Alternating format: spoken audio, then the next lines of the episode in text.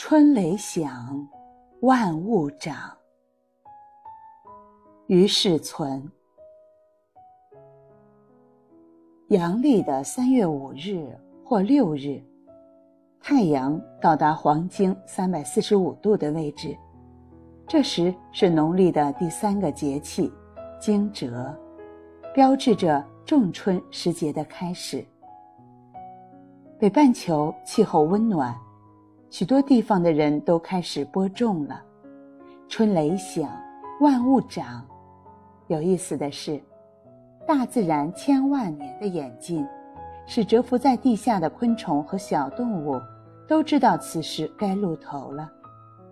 春雷惊百虫，意思是天气回暖，春雷始鸣，惊醒了蛰伏于地下的昆虫，故曰。惊蛰，在先民看来，惊蛰就像运动场上的发令枪，这一枪在天地间打响，那些还在冬眠状态、昏昏沉沉的昆虫与走兽都醒转过来，开始努力生长壮大。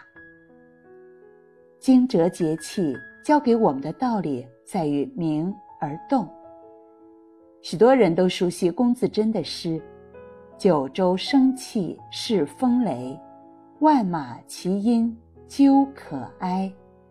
我劝天公重抖擞，不拘一格降人才。还有鲁迅的诗：万家莫面莫蒿来，敢有歌吟动地哀。心事浩茫连广宇。于无声处听惊雷。一代代先行者希望唤醒人心。